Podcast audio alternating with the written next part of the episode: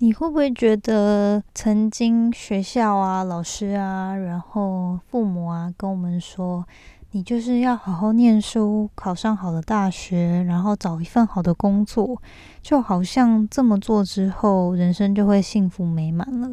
但是呢，当自己真正长大成人，变成一个该为自己人生负责的大人之后，却发现，诶，事实没这么简单呢。好像变成大人之后，生活反而变得更复杂，而且不见得就好像人生的道路这么明确，反而很多事情需要往内心去挖掘呢。今天呢，就是想跟大家来聊一聊这一些学校没有说过的，或许家人朋友也没有跟我们提过的大人的苦恼，以及呢，我自己想一想之后，觉得有哪些方法可以帮助我们用更正面的心态去面对这些苦恼，以及这些没有人可以给解答的人生难题。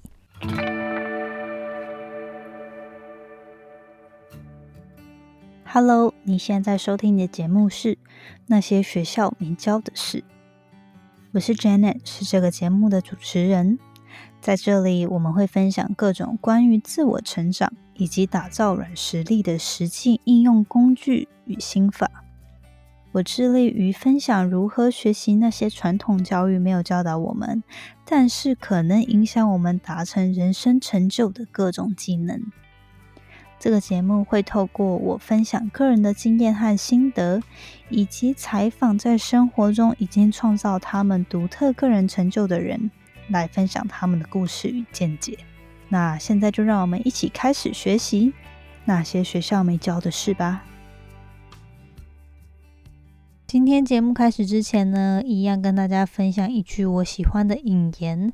这句话是我不久之前在 social media 上面看到的，后来就发现哇，这句话蛮简短的，可是也蛮 powerful 的。然后他就是这么说：At the end of our lives, we all ask, "Did I live? Did I love?" I matter。中文呢，就是说到我们每个人的人生尽头呢，我们都会问自己：说我有没有真的好好活过？我是否有真的好好爱过？以及我是否真的有造成影响力？我觉得这句话呢，真的是会让人好像一下子可以把自己抽离现在生活中的各种困难以及挑战，然后去思考说：嗯，如果我真的。发生了什么事？然后可能今天真的是我的最后一天，或今年真的是我的最后一年。我到底？会不会后悔？我这二十几年来在这个世界上有没有做出我真正生来该做的一些使命，或者是我真正感受到有热情的东西？我是不是有真的好好爱我的家人、朋友、我的伴侣？我是不是有真的追寻我自己想要的梦想，以及实践我自己认为我有能力去做的一些事情？觉得这句话呢，就是很简短有力嘛，三个问题。那可能现在因为是年末吧。然后就准备要迎接新年，就回去想说，明年对自己的展望到底是什么？然后。自己是否有真的开始好好利用自己的时间去执行想要达到的目标跟想要达到的事情？那随着年纪越来越大呢，也不是说真的很老了，就是随着年年纪越来越大，真的会开始有一种感觉，好像自己的身体并不是像年轻的时候一样，会有一种自己真的有可能会死掉的感觉。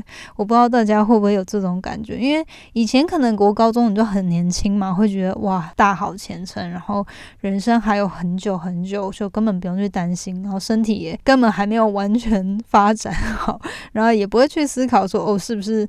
就是身体开始退化什么之类的，可是现在已经到一个年纪，是你身体已经开始是渐渐的没入到，就是它可能已经超过它的顶峰了。然后后面就是你开始得去思考如何保健啊，然后如何去保养自己身体的一些问题，然后就也会意识到，哦，原来我们的身体它不是一个我们应该视为理所当然的，随时有可能发生什么事，那它就。不再运作，或者是它就没办法像我们原本这么好的状态了。所以就随着年龄呢，跟嗯，现在又是年末，要即将迎接新年，我会去开始思考这些事情。那我觉得今天呢，就是个很好的机会去跟大家聊一聊，就是几个我觉得我长大成人后呢，就是开始自己赚钱啊，过自己养活自己的生活的时候，却发现哎，生活好像并不像以前大家跟我们说的哦，很简单哦，就是 想办法找到一份好工作，然后找一个好老公，生小孩，就一切就好像会顺利又幸福又美满这样。今天呢，这句话跟大家分享，希望你们也可以透过问这三个问题呢，去让自己反思、沉淀一下，想一想有没有什么事情是其实可以不用那么遥远的，我们是可以在接下来的日子就开始安排进去，开始执行的。那今天呢，来来讲到这些没人告诉我们的大人的苦恼，以及该用什么样的心态去面对呢？首先，我就是想要讲说。就像我刚刚说的嘛，我们以前都会想说啊，当我们还是学生的时候，唯一的目标就是想办法进那所好的学校，想办法进到自己最好的、最希望进入的第一志愿。然后进去之后呢，就选选修课程啊，然后想办法让自己的成绩很好，然后呃交友啊什么的，然后最后就是希望进到一份好的公司工作。但是呢，一旦你开始进入职场几年之后后呢，是否有跟我一样发现，诶，人生没那么简单哦？就开始不管是透过周遭朋友，会有人开始问你，还是你自己随着年龄增长，然后也会去开始思考这些问题。就是假如像我自己啊，就会。比如说遇到很多人问说，哦，那你哪时候要结婚啊？然后我也知道，就算如果你没有伴侣的话，也会 很多父母啊、朋友都问说，啊，什么时候要交男朋友、女朋友啊？什么时候要定下来？然后明明就是念书的时候，大家都希望我们好好念书，不要谈恋爱。然后没想到一一开始有工作之后，就马上瞬间说，哎，什么时候要结婚？要不要定下来？所以呢，这也是这是一个嘛？那。呃，像我，因为目前是在美国嘛，可是家人都在台湾，我也会需要去思考说，那我是不是要真的在美国定居呢？还是回亚洲、回台湾再发展，然后再比如说呃买房子等等的。那除此之外，也会去思考说，诶，那什么时候要生小孩？我是不是应该生小孩？因为现在的世代跟现在的年轻人已经不像以前了嘛，就是很理所当然，就是每个女性是要成家立业，然后就是要养育小孩。那现在其实地球人口已经这么多了，然后真的有必要生小孩吗？这件事也是我觉得我们这一辈年轻人会开始去思考的事情。对啊，那这种事情也没有人，没有人真的有正确答案。然后我觉得也都是会随着。你的家庭的观念，以及你可能你的信仰，或者是你身处的环境、自己的经济能力、你跟另外一半的关系等等的，都会影响说，哎，我到底要不要生小孩？那如果我要生的话，又该在什么时候生呢？那甚至我我觉得有时候又会去想说，好，那假设我应该。先专注在事业上，然后等到晚一点再生，那也 OK。可是身为女性又要去担心说，但是晚一点生卵子的关系吗？是不是不是最佳时机呢？就是很多这种大大小小的问题，会呃，如果真的去思考的话，真的有办法去让自己变得很茫然。但是我我觉得这边其实就是想要去举一些例子啦，就是说，其实长大成人，当你自己可以为自己负责的时候，并不是。是这么真的像想象中的这么自由吧？我觉得当你自己自己有能力的时候，随伴随的是自由，没错，你可以做很多事情为自己做决定。但反观的呢，就是你要自己做决定嘛，你要自己去选择你要走哪条路。那这时候呢，你就得去思考到底自己要什么。那其他，比如说买车、买房啊，或者是现在当年纪越来越年长的时候，你的家人跟朋友也是越来越年长嘛。那很多时候你会发现，诶，家人如果身体身身体出状况啊，或者是家人想要退休啊，那这些可能都会连带的影响你。为你的未来做决定，或者是我觉得，嗯，这几年来也开始有老一辈的家人，外公外婆那一辈的。就开始离开了人世。那像这些也是变成说，我们长大之后需要面对的，不仅是真的去处理这些事情，以及说后续，比如说家人的关系，以及该嗯，我觉得第一步也是就是说如何去面对，假设真的有很亲密的家人离开了我们，这样的情绪去怎么面面对等等。嗯，然后还有比如说就是自己的梦想啊，嗯，除了。工作之外有没有其他事情是想做的？这也是会去思考的嘛。另外呢，就是我这边列了好多问题哦。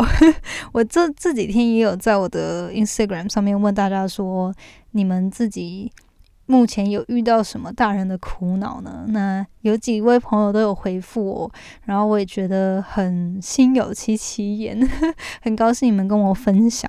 那我这边真的列了很多，就我觉得。或许我觉得大家应该多多少少都会遇到这样的问题，只是说有没有去认为这件事是一件需要烦恼的事吧？我觉得我虽然是列出来，但是就是举例啦。很多时候可能有些事情超出我们掌控，我也就不会去烦恼。可有些事情是其实我们可以去决定说，诶，这件事我想不想要做出改变，或是想不想要呃有什么影响。的时候，那我就得去思考，说我该怎么去呃执行嘛。所以，其他比如说跟个人相关的，就是像刚刚说自己的梦想是什么，还有就是假设你有一个伴侣的话，你要怎么维持跟他的关系？那这个话又牵扯到更远，就是当甜蜜期过了之后，你要怎么去长久的跟另外一半维持感情嘛？然后。在进入婚姻啊，甚至生小孩之后，我觉得那两性的关系都是一直不断需要学习跟磨合的课题。除此之外呢，就是如何找到自己生命中的知己。我觉得除了家人跟情人之外，有几个真正了解自己跟真正可以信赖的知己也是非常重要的。可是可遇不可求嘛，你要怎么去找到这些人呢？是不是？那有时候如果你很幸运的话，比如说像我国中、高中就有好几个好朋友，当然就是非常幸运遇到这些人。可是可惜的是，我出国了嘛。那出国了之后，就会变成说，有时候很难再维持同样的感情，或者是很难真的去跟对方真的很长的去维系这样的关系。那也随着人生的经历不同，有时候关系当然还是很好，可是会变成说，你们聊的东西可能没办法这么一致。那你又会得因为这样的转。变去想办法，需要去认识新的人。除此之外，还有就是，比如说，到底该怎么理财啊？好，我现在有收入了，那我应该。怎么去管理他们，甚至怎么样去投资，帮助我去建立其他的收入，所以我不用工作一辈子啊，等等的这些问题，都是没有人教的嘛，都是得自己去想办法去思考的。还有像我刚刚说的，身体现在开始老化了，到底该怎么保养跟保健呢？这些都是值得学习，然后去需要去思考的一些课题。然后工作上就是说，那你最后到底人生最终的目标是什么呢？你到底想要达到什么？是你希望可以变成这个公司里面的高层吗？还是说你希望自己创业，或者是你希望诶自己开一个小的 business，然后比如说开一家店，创建一个品牌等等的，这些都是其实人生真的无限可能嘛。可是你到底有没有去想说？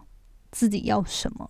然后，如果说假设你现在人生没有照你预期的发展，或者是并不是你很想要的状态，那又该怎么去改变呢？所以我觉得人生呢，真的是当你成年了之后，可以开始自己为自己负责的时候呢，在不管个人上面、工作上面、感情上面、亲情上面，都是有很多新的课题，必须得去学习，以及去面对，还有去思考。那我今天呢，就是有想到五个方法呢，是我自己觉得可能看到别人是这么做，或者是我自己觉得，呃，这样的方法比较。较好，可以让自己不要太紧张，或者是呃因为这些烦恼而庸人自扰这样。所以这五个方法呢，希望帮助大家去调整心态，然后去面对这些苦恼。那我前面讲了这么久呢，也希望是如果假设你是准备刚进社会啊，或者是呃大学生等等的，都可以先给你一个预备，就是嗯，其实。人生 非常的长，然后有很多可能，但是它的另外一面也是有很多问题，呃，需要你自己去解答或者去摸索那些答案。好，那第一个呢，就是我觉得。面对人生这些没有真正答案的问题呢，然后也没有人可以给你明确的指引的时候呢，我觉得很重要的是，我们都需要去培养找答案的能力。比如说，要在哪里定居，呃，要怎么自产，要怎么理财，如何保健身体等等的，现在呢，都可以有很多方法让你去找到一些。呃，至少一些想法吧，可以让你自己去去执行跟去呃挑战看看。比如说看书啊，上网查，现在 Google 这么方便，其实你要找任何事情，上面一定一定都有迹可循。或许没办法找到一个非常完整，或是你真正在寻找的答案，可是一定会让你有一些方向可以开始。那书也是很好的方法。那另外也是，就是你假设周遭有认识。有经验的人可以去问，觉得除了问嗯之外呢，找答案的能力也有，透过自己去尝试，然后自自己去发掘，诶，哪些方法是真正适合自己，真正自己喜欢的。最后呢，就是说不要害怕去花钱学习。台湾人的一个美德呢，就是很勤俭持家嘛。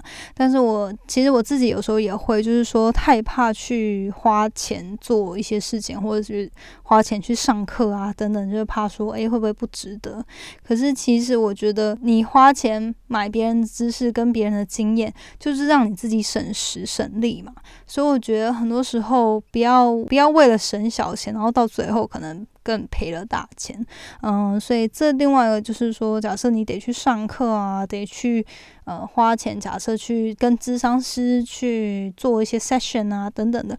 这些都是花钱买别人的经验跟时间嘛，嗯，这些我觉得都是值得的。当你自己有这些经验之后呢，也不要吝于分享，我觉得这样就可以帮助自己身边周遭的人更有一些方向去面对他们生命中的困难。假设说你自己已经有经验了，你也可以帮助到他们。第二个呢，就是我觉得要知道说自己的人生呢，就是该走自己的路，不需要因为周遭的人都怎么做，或者都都在做什么。而就得逼迫自己去照他们的方式执行。我觉得每个人的人生呢，都有自己的步调以及自己的课题需要面对。呃，最重要的是，我觉得你要去意识到自己到底想要什么，然后按照自己的节奏，尽力去做，尽力去达成就好了。嗯，我觉得这句话最多的时候，我会想，应该是比如说 结婚跟生小孩。就我现在的年纪已经到了，大家开始准备结婚，甚至已经很多人都已经结婚，开始怀第一胎的时候了。然后呢，嗯，以前我都觉得就是这种事就很开放嘛，自己照自己的想法就好啦，干嘛？为什么会有同才压力呢？那现在自己到了这个 年龄，真的会有觉得会有同才压力。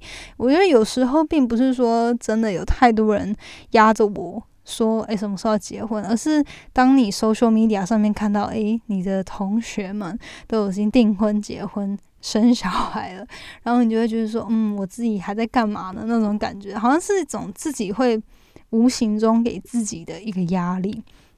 嗯，但是我觉得就是。嗯，每个人都有自己的人生步调，然后有时候真的，它该发生就会发生。如果你觉得你现在想做的决定，那你就去做。可是不要因为大环境，可能大多数的人都在干嘛，而逼迫自己去做一个你自己不想做的事情。那这样的话，我觉得也会影响未来。尤其像生小孩这件事，假设你本来不想生小孩，可是因为身边的朋友都在生小孩，你也自己去生了一个，我觉得不代表这个。未来 会对这个小孩是一件好事。所以很多时候关于人生的抉择呢，呃，不需要太受外界影响，我就要去想说自己的人生要自己掌控嘛。然后只要让自己可以告诉自己无愧于心，然后有尽力，那就好了。第三个呢，就是不要害怕犯错，因为有犯错才有成长。没有人是完美的，不会就是要学嘛。觉得面对人生呢，就是人生的这些大人的课题跟苦恼呢，不要害怕去犯错。呃，就跟我们学习，不管是数学、英文、物理什么的，是一样的嘛。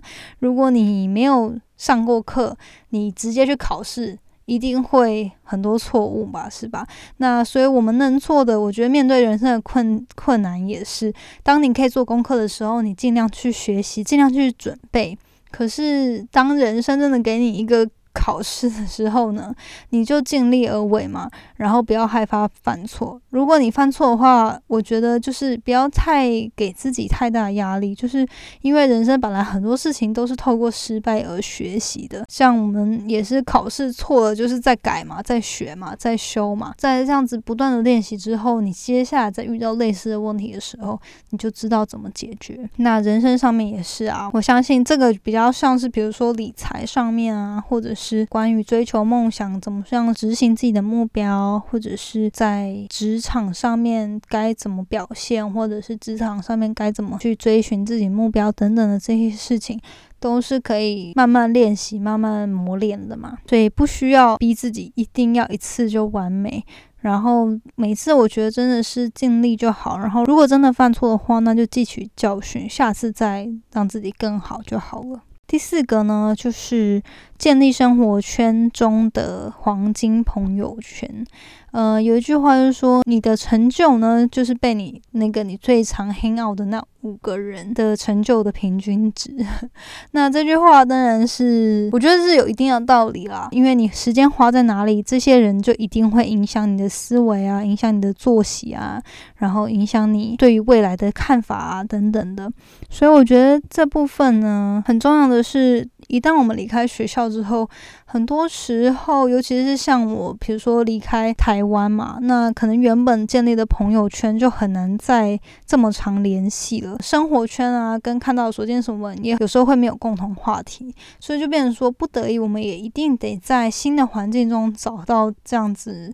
呃，有相同类似想法的一些知己，那到底该怎么找到这些人呢？我自己还在摸索。可是我知道很重要的是，你一定得在生活中呢去 identify 这些人，一定要有几个、三四个、四五个是你信任的，而且他们也信任你的这些朋友。那这样的话，我觉得在面对生活中的各各种困难呢，你可以有个 peer 的一个就是同才，可以给你一些意见以及一些指引。因为有时候生活中可能家人毕竟他们是不同 generation 嘛，可能有时候给的意见或者是他们生活圈跟你就是不一样，所以他没办法真的给你第一手或者是最贴近你情况的意见。所以我觉得有这些朋友呢，是可以真的理解你现在在经历的事情以及现在周遭的环境，这些人呢是非常重要的。最后一个呢就是。我觉得你要懂得跟自己相处、跟对话，以及去察觉自己到底渴望什么。我觉得成长过程中呢，我们都习惯就是别人告诉我答案，然后老老师或者是呃家人给我们方向，然后我们就是努力的跟着做，然后想办法做到最好，而不是去内心挖掘说我到底想要什么，我到底想要往哪里走，然后我的人生到底要怎么过。但是长大之后，没有老师，没有家人给你指引了，你到底要怎么去找到这些答案呢？是不是就是得跟自己对话？那我觉得这件事也是我们比较少去学习的，就是说到底要怎么去了解自己要什么，以及去探索说。嗯，我的梦想是什么啊？或者是我人生，我到底想要找怎样的伴侣？或者是我到底想要在哪里生活？我到底未来追求什么？我是想要发大财吗？还是我只是想要有一个小家庭，过着平安安稳的生活就好了？还是我想要有大事业等等的？这些都是各种问题，是每个人。都没有标准答案的嘛，就是每个人他都有自己想要的东西。最后一个呢，就是要提醒大家说，要去学习跟自己相处，跟自己对话，然后去自我挖掘，说你到底人生中渴望什么，然后想要追求什么。那今天呢，就是跟大家聊聊这些苦恼。我目前遇到的一些，虽然找到了一份很不错的工作，但是呢，人生并没有比它 容易，就是还是有很多困难跟困扰，会让。我觉得时不时会蛮茫然的吧。透过这五个心法呢，比较能帮自己就是冷静下来，去想说，那我到底该怎么这样做决定，或怎么样去帮助自己思考，说那下一步是什么。所以呢，今天希望呢，这五个方法也有帮助到你们。最后呢，想跟大家说，今年呢，因为开始有设定了自己电子报的这个系统，虽然我现在还没有机会可以很频繁的发 email，真的有点对于很早就三亚我电子报的朋友有点抱歉。不过呢，我希望可以。在明年开始，很更固定的去每周或是每两周发 email 给大家，就是提供，比如说一些 update 或者是一些学习的资源啊，跟更频繁交流的一个管道。那首先第一个，我觉得我在明年初想要执行的呢，就是一个九十天的新生活计划。一年的开始就是一个很好的机会，不管你是想要建立新的好习惯，或是改掉旧有的坏习惯呢，透过年初都有一个动力可以去执行。根据之前的调查呢，一般要培养一个习惯，至少要二十一天以上。可是平均来说呢，真的要稳定建立好一个习惯，需要大约六十天。那我觉得我之前呢，就是有做过一个连续八十天的运动计划。那现在呢，我想要挑战一个九十天的新生活计划。那这个呢，其实我就是希望透过我的 email 这个社群呢。我们可以建立一个小的活动，然后呢，有兴趣参加的人，不管你个人的目标是什么，我觉得我没有限定你一定要有什么目标才能来参加，但是我想要建立一个。社群一个管道，让大家有一个 accountability，就是一个外界的一个推力吧，就是让你有一个外界督促，然后我们彼此可以互相鼓励啊，互相督促。这个活动呢，我会在今年的年底呢，把活动的详情寄出去，然后呢，也会在陆续接下来从今天到年底前的 podcast 节目中呢，附上九十天计划的报名表。那如果你有兴趣的话，欢迎你就报名。然后呢，这个基本上呢，就会让你加入到我的电子信箱的这个 list email list 里面。那我们会在一月第二个礼拜的时候开始这九十天计划。希望呢，每个人都可以为自己设定好明确清楚的你想要执行的目标跟想要达到的成果。那透过这九十天呢，我会每周发讯息，就是希望大家可以跟我 check in。然后也可以跟我分享你们目前的 progress 啊，目前的进展跟目前遇到的，不管是任何是呃好事，就是进展，或者是有任何的 struggle，遇到哪些困难啊，或者需要被排解的一些问题等等的，那我们可以一起分担跟一起面对。这个呢。是除了我自己很想要执行这个计划之外呢，也希望同时可以帮助在新的一年有有有新的目标跟新的习惯想要打造的人呢，可以跟我一起，然后我们一起努力。所以这边就跟大家分享我有这个计划的想法。如果你有兴趣的话，可以在这个节目的 description 里面找这个报名的链接，或者你也可以去 Instagram 上面，呃，我的 bio 里面会。找得到这个链接。如果你真的找不到呢，你可以直接 DM 我，就直接私讯我说你对这九十天计划有兴趣，要怎么报名，我就会把链接给你。好。那今天呢？感谢你的收听。然后今天没想到已经是那些学校没教的是第二十集了耶！我们已经五个月了，好开心哦。这边呢，我觉得你们应该应该也常常都听到我说，但是我还是要再说一遍，就是很谢谢嗯一直以来有收听的听众。那我觉得渐渐的，我们每周也都有新的朋友加入啊，然后会挖掘到这个节目，然后。就开始收听。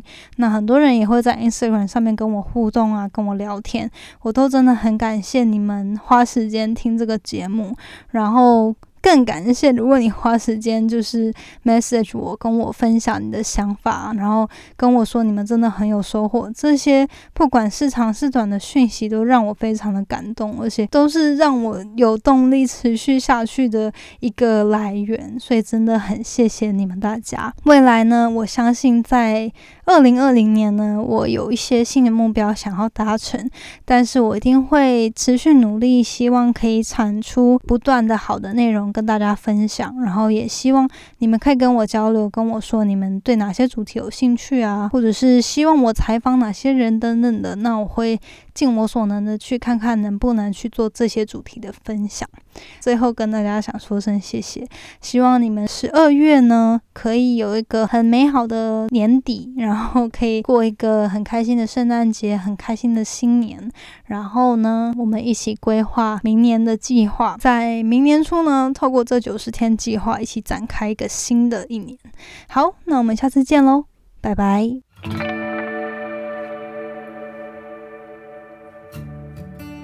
最后，谢谢你收听那些学校没教的事今天的节目。你的反馈是我持续经营的动力。我也很希望可以听到你对于这次节目的想法，或者是未来你希望可以接收什么样的资讯与主题，我才可以改进并且发展更好的内容。所以不要害羞，欢迎你到我的 Instagram 来跟我聊天。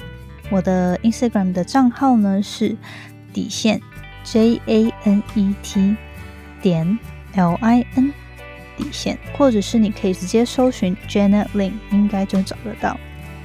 如果你喜欢使用脸书的话呢，欢迎你也加入我们最新成立的脸书成长社团。你可以在上面搜寻“创时代成长谈心事”，我们会在里面分享所有有关自主学习、个人成长、职业发展或是斜杠生活所有相关的主题。欢迎你加入我们。一起成为更好的自己。那我们下次见喽，拜拜。